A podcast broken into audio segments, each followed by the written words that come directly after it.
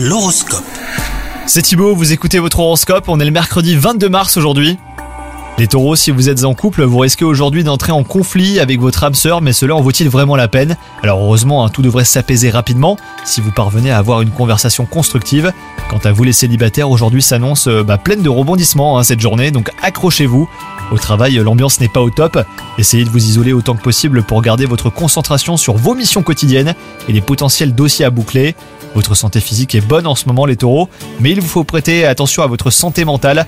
Vous avez tendance à garder beaucoup de choses pour vous et cette négativité vous fait du mal. Donc prenez votre courage à deux mains et dites aux personnes concernées ce qui ne vous convient pas. Si vous n'arrivez pas à le verbaliser, vous pouvez au moins essayer de l'écrire, cela vous soulagera.